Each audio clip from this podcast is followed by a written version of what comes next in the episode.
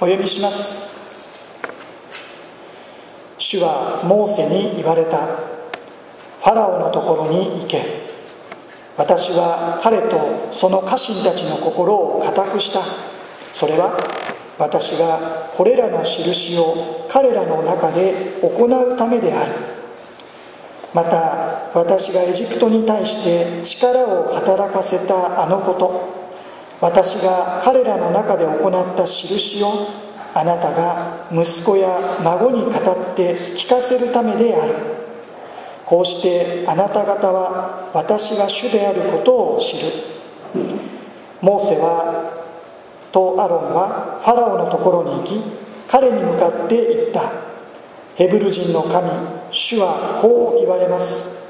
いつまで私の前に身を低くするのを拒むのか。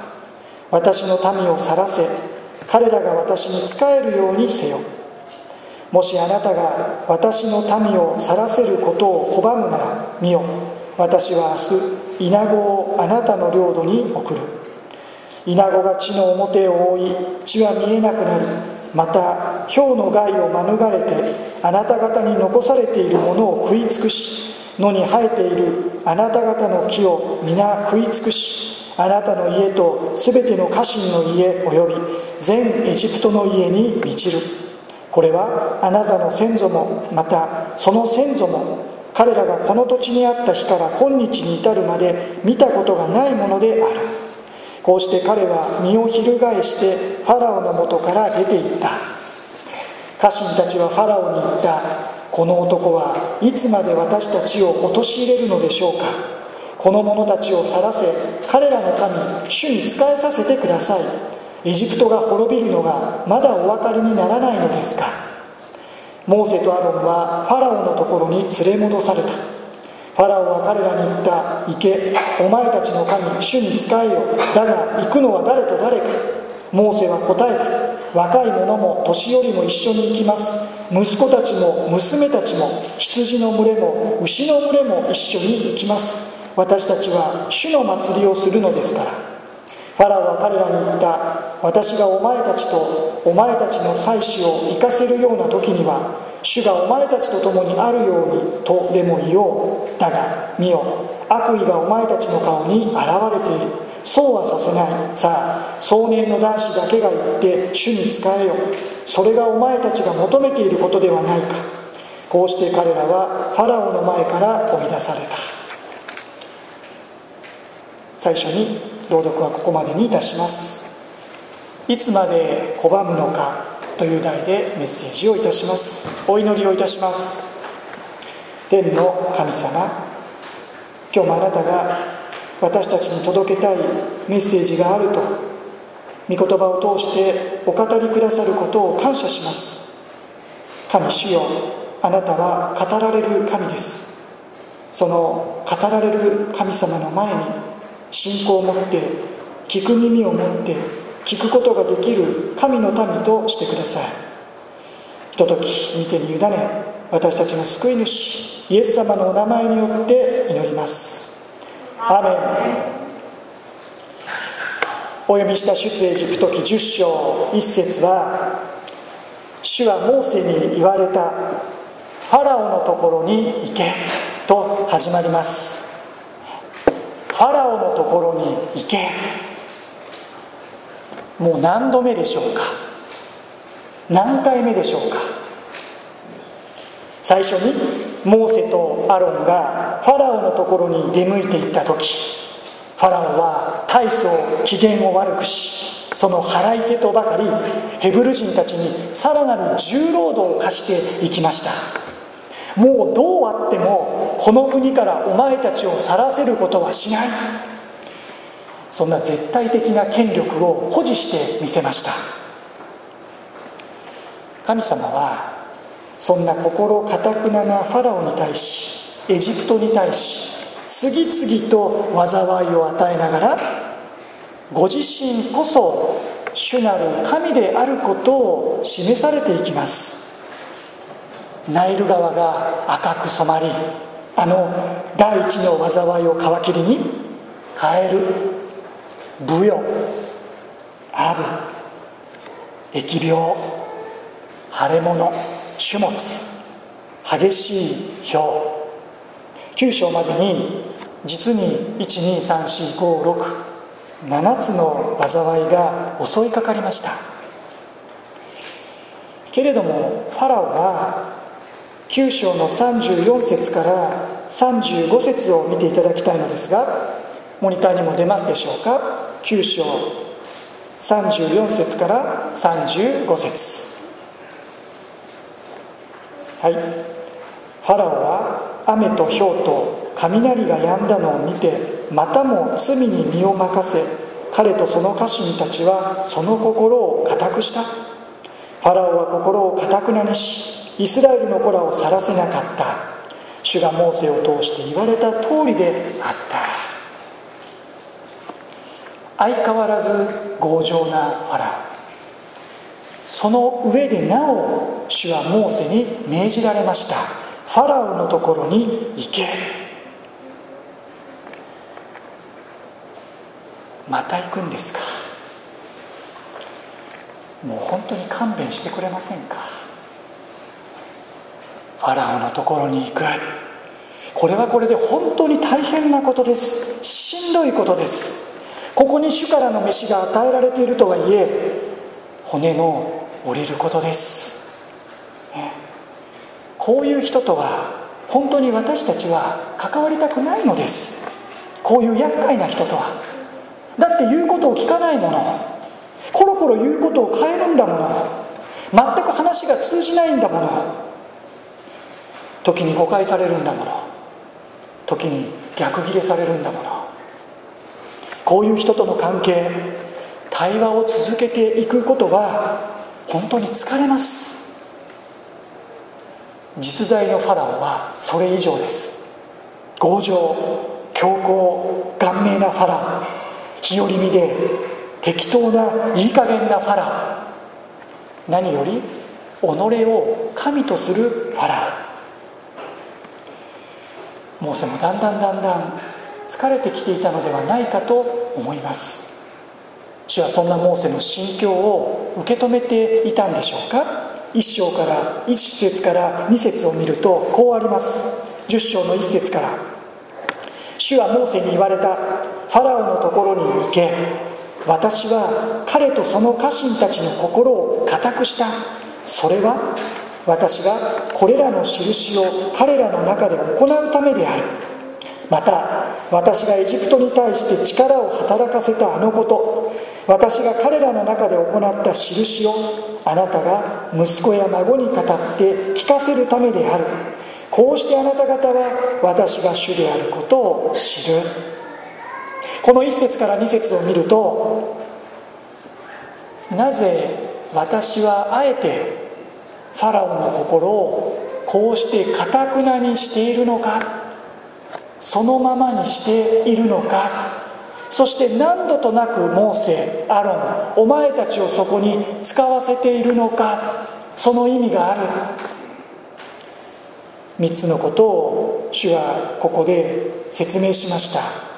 1つ目それはまさにそれは私がこれらの印を彼らの中で行うためであると。このことはこれまでにも伝えられていたことです。自分を神とするほどに傲慢なファラオまた己が国を自分たちの国を中心に世界が回っているかのように勘違いしているファラオの家臣並びにエジプトの民。彼らに誰が誠の神であるのか誰が主であるのかはっきりと指し示し突きつけるために彼らが主の前にへり下るために主は一度ではなく2度3度4度5度6度7度8度そして9度10度彼らの中で力ある技を行われていくのは彼らがこのことを通してエジプトが誠の神主を知るためだとこれまで示されてきたこの理由の他にここでは2つ目。また私がエジプトに対して力を働かせたあのこと。私が彼らの中で行った印をあなたが息子や孫に語って聞かせるためでもあると言われました。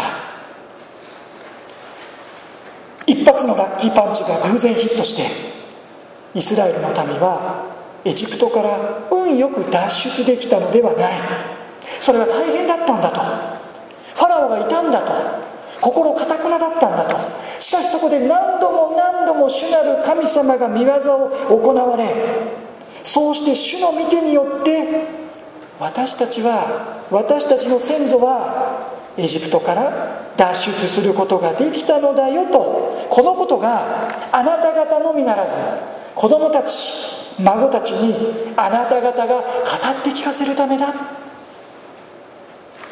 また最後まで主に逆らい続け主の前にへり下ることをしないならばついにはあのファラオやエジプトの人々のように哀れな結末を迎えることになってしまうのだよと。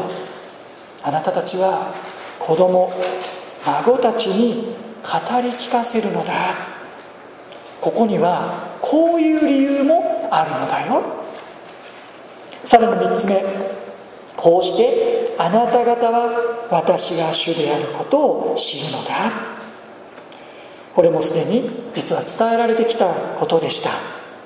なぜエジプトの地でこう何回も何回も主の不思議印災いが続けられていくのか展開されているのか広げられているのか。こうした一つ一つのことはエジプトに対してだけエジプトだけをターゲットに行われているものではない。あなた方モーセやアロンをはじめとするイスラエルの人々に対して行われているものでもあった。この後の出エジプトの出来事を覚える時にむしろこのことの方が大きな意味意義を持っていると言っても過言ではないでしょう。こうしてあなた方は私が主であることを知る。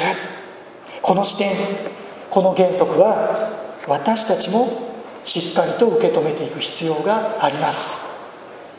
私たちの周りで日々起こっている出来事生じてくる問題課題それこそ私たち自身が直面する問題は誰が主を知るためのもの誰が主に立ち返るためのもの誰が主に信頼し悔い改め主と共に歩むためのものであるのか。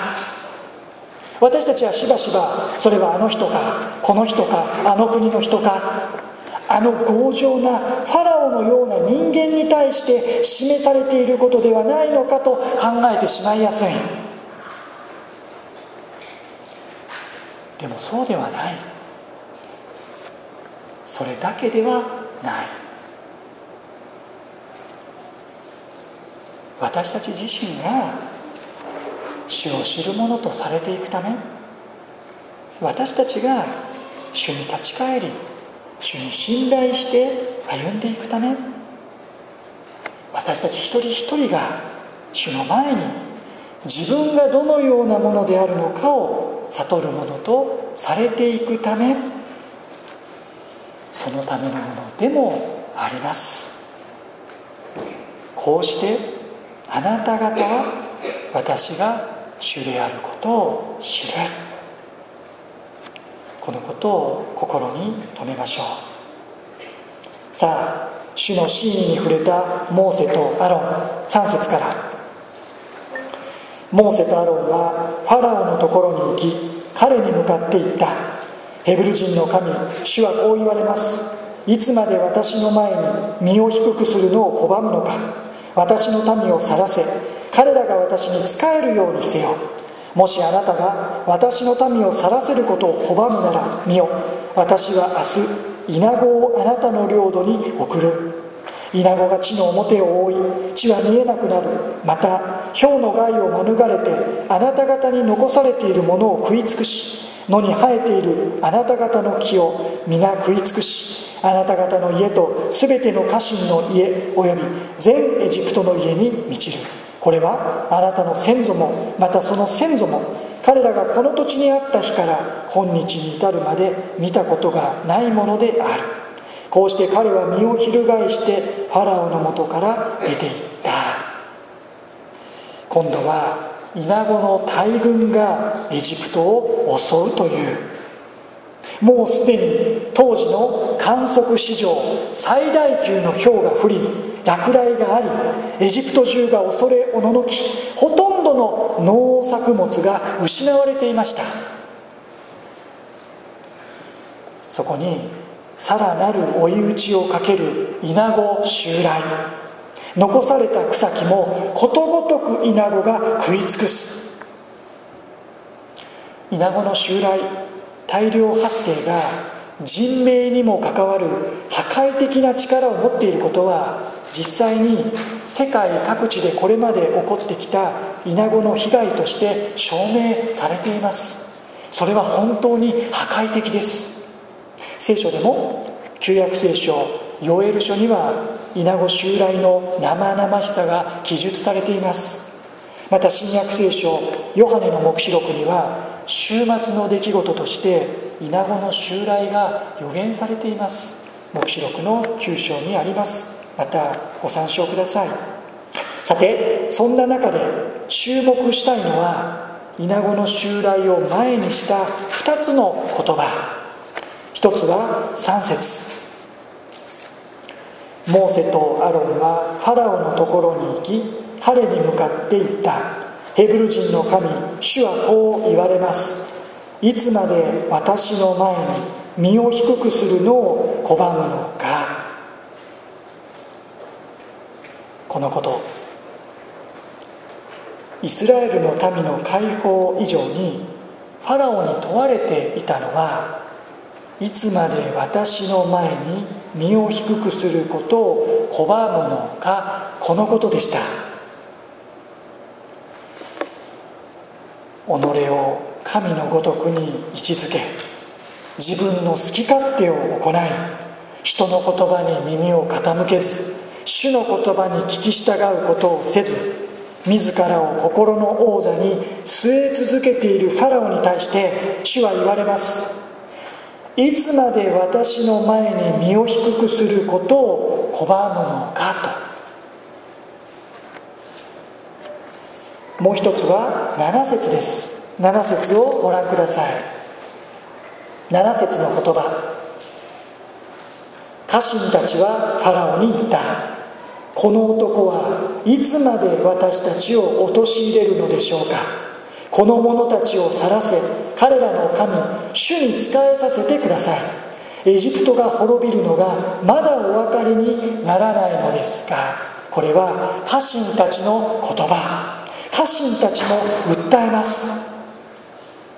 もちろん家臣たちの訴えは信仰心から出たものではありません。とにかくこのままでは国が危ない。いや自分たちの命が危ない。そんな自己保身的な思いから出た言葉でしょう。この男はいつまで私たちを陥れるのでしょうか。彼らの言葉はファラオに対する直接非難よりもモーセたちを非難しています。家臣たちのファラオへの配慮恐れを感じます。それでも一ついつまで私の前に身を低くするのを拒むのか。主の言葉また2つ家臣たちの訴え。この男はいつまで私たちを陥れるのでしょうか。このままではエジプトが滅びていくのがまだお分かりにならないのですか。いつまでいつまで。3節と7節の言葉は同じ言葉です。とにかくファラオ様いつまでこのような態度を取り続けるおつもりですか？このままやり過ごすおつもりですか？逃げ切れるとお思いですか？さすがに家臣たちの言葉はファラオの心に響いたでしょうか？8節を見ると8節。モーセとアロンはファラオのところに連れ戻された。ファラオは2人を連れ戻させました。そしてファラオは言います。行けお前たちの神主に仕えよだが行くのは誰と誰か。私たちは全員で行きます。男も女も子供たちもまた家畜もです。しかしファラオはこれに応じません。11節。そうはさせない。さあ壮年の男子だけが行って主に仕えよそれがお前たちが求めていることではないか。こうして彼らはファラオの前から追い出された。連れ戻されまた追い出されていく。ファラオの回答は壮年の男だけで行け。妻と子供たち家畜は人質物質としてこちらで預かると。ファラオお得意の妥協案。しかし要は行かせないぞと。お前たちの思うようにはさせないぞと。結果は12節以降主の言葉の通りエジプト全土にイナゴの大群がやってきました。第8の災いがエジプト全土に及び甚大な被害が生じてしまいました。さて今日の後半はこのイナゴ襲来からの展開10章の最後までを見ていきます。ファラオは16節から17節ご覧ください。10章の16節から17節。イナゴ襲来にあってファラオは急いでモーセとアロンを呼んでいった。私はお前たちの神主とお前たちに対して過ちを犯した。どうか今もう一度だけ私の罪を見逃してくれ。お前たちの神主にこんな死だけは取り去ってくれるよう祈ってくれ。イナゴの襲来がよほど答えたのか。これまでの度重なる災いがボディーブローのようにファラオの五臓六腑に響いたのか。ファラオの心も少しずつ解きほぐされ開かれ砕かれ悔い改めに向かって進んでいるのかと思いきやモーセが祈りイナゴが一掃されるとこれまでのようにやはりファラオはイスラエルの民を去らせようとはしませんでした。主は21節から22節。聖書をお持ちの方は21節からまたお持ちでない方もモニターをご参照ください。21節。主はモーセに言われた。あなたの手を天に向けて伸ばし闇がエジプトの地の上に降りてきて闇に触れるほどにせよ。モーセが天に向けて手を伸ばすとエジプト全土は3日間真っ暗闇となった。3日間に及ぶ真っ暗闇。第9の災いが間髪入れず敢行されます。エジプトで崇められていた太陽神太陽の神の鼻っ端をいとも簡単にへし折るかのように主は太陽の光を3日間にわたってシャットアウトし完全にエジプトの地から消し去ってしまいました。イスラエルの人々が住んでいるところだけは光があった。真っ暗闇。一歩も動けない。漆黒の闇。それは本当に恐怖だったことでしょう。光なき闇は神の臨在と神の恵みから隔絶された世界の象徴です。ですからエジプトを襲った3日間の暗闇はもうそれ自体神の最終的な裁きの一つの表れと言ってよいでしょう。するとファラオは24節。ファラオはモーセを呼んでいった。行け。主に仕えるがよい。ただお前たちの羊と牛は残しておけ。妻子はお前たちと一緒に行ってもよい。規制が緩みました。規制緩和。妻と子供たちは行っていいでも家畜だけは行かせるな。ここに及んでも物質は残しておく。往生際の悪いファラオ。当然のことながら交渉決裂モーセはこれを良しとしません。するとファラオ28節。ファラオは彼に言った私のところから出て行け。私の顔を二度と見ないように気をつけろ。お前が私の顔を見たらその日にお前は死ななければならない。出て行け。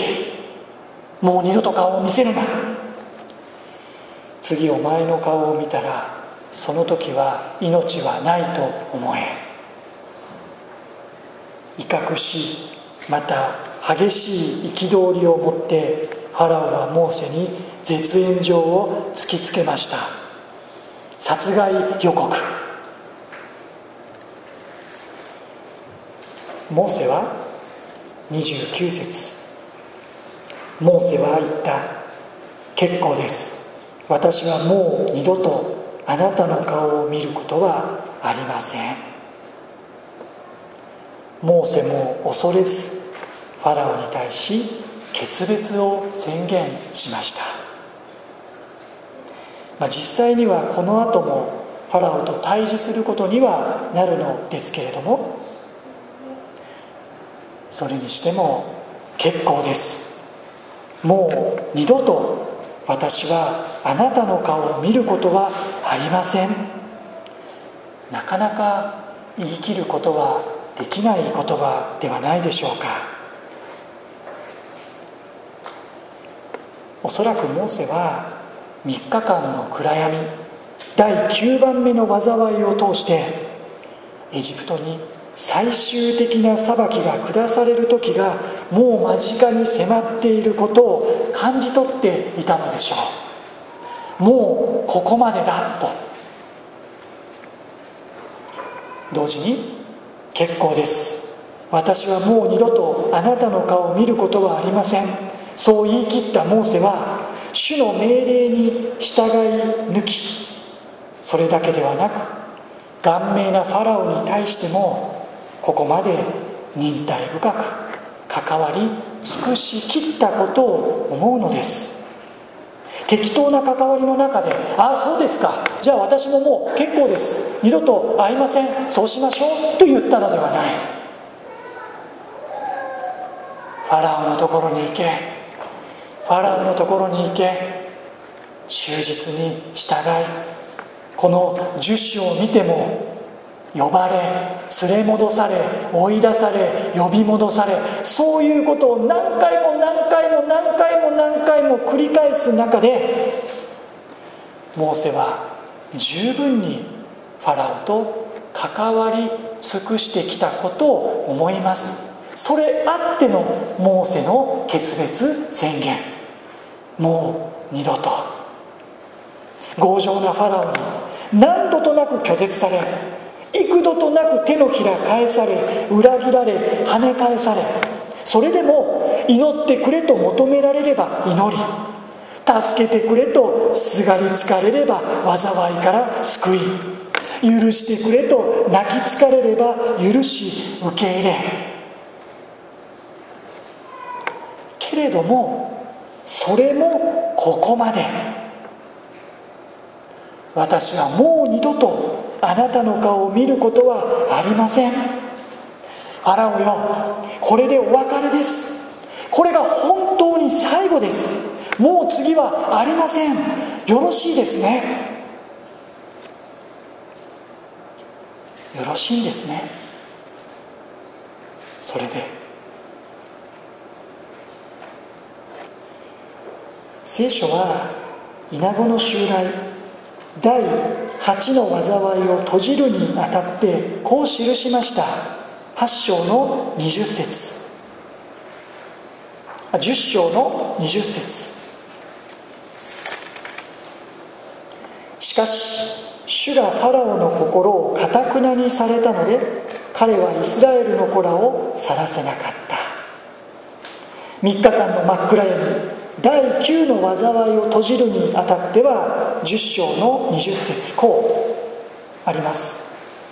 しかし主がファラオの心をかたくなにされたのでファラオは彼らを去らせようとはしなかった。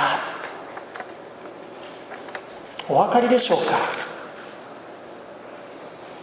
第7の災いが終わった時先に読んだ9章34節はファラオはまたも罪に身を任せ彼とその家臣たちはその心を固くした。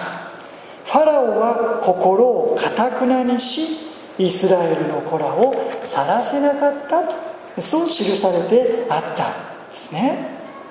もちろん主がファラオの心をかたくなにされたのでそれはこれまでにも述べられてきた言葉です。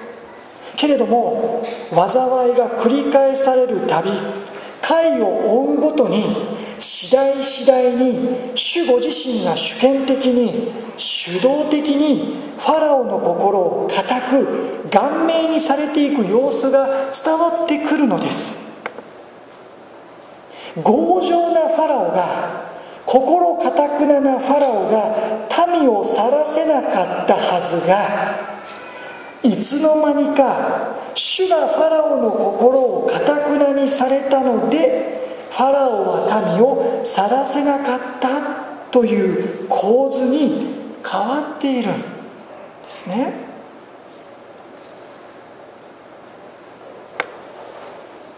私たちが主に対して心をかたくなにし心を閉ざし続けるならばいつの間にか主ご自身がその心をもっとかたくなな状態にされ気が付くともはや自分の力ではどうすることもできない状態に陥ってしまっている。ということはある。あり得るのですね。これは本当に恐ろしいことです。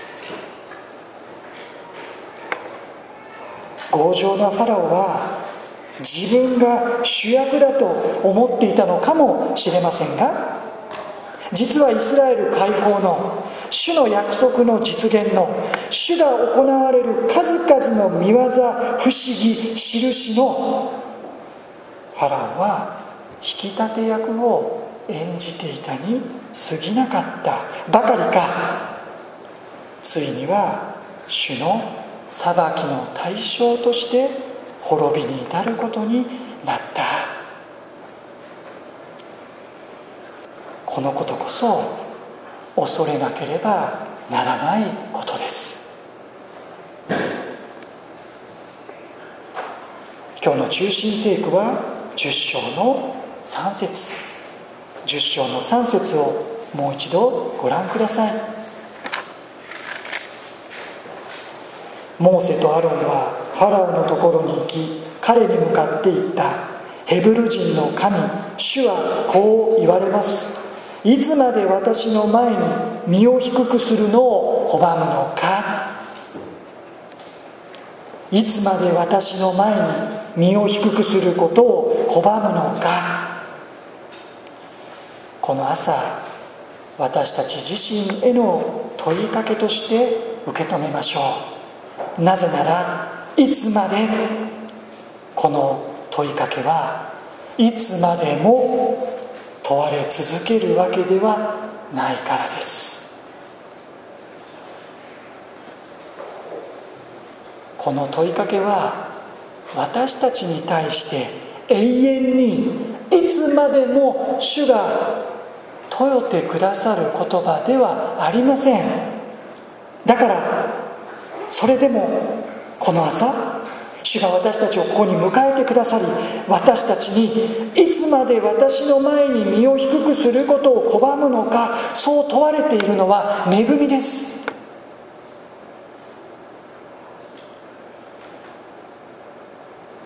しいつまでも問われ続けるわけではないことを私たちは忘れてはなりません。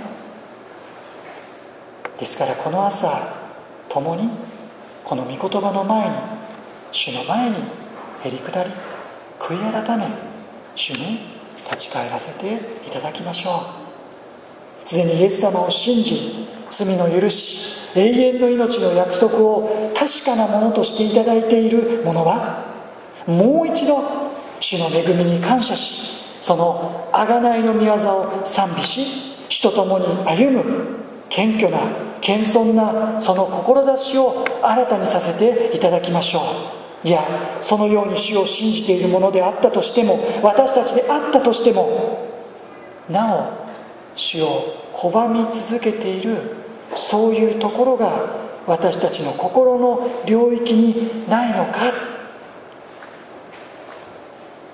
あのことについてはなお主の主権主の導きを拒んでいる。受け入れることができていない。そういうところはないのか。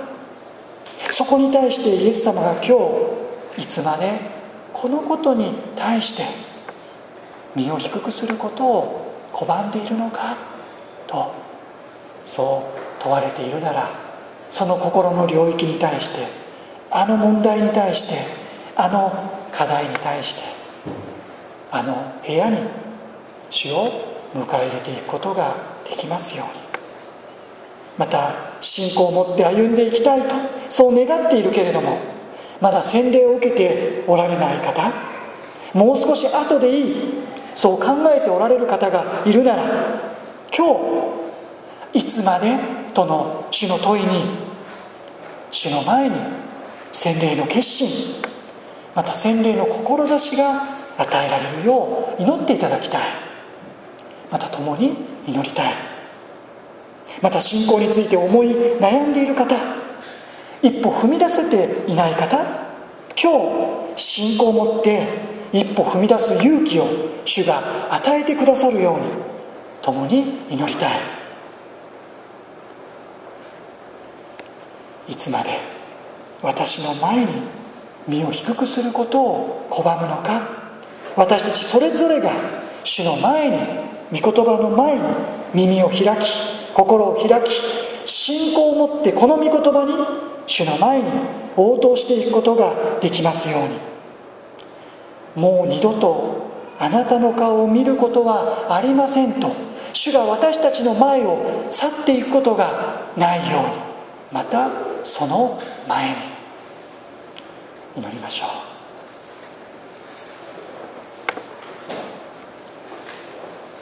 う。いつまで私の前に身を低くするのを拒むのか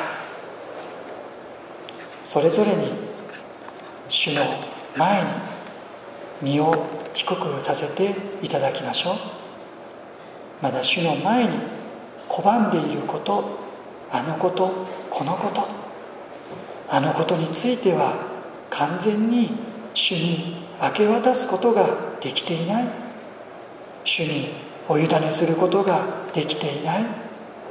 主をお迎えすることができていないとそのように示されることがあるならばこの時見舞いに祈りましょう。それぞれに静まってしばらく祈りの時を持ちましょう。お祈りしましょう。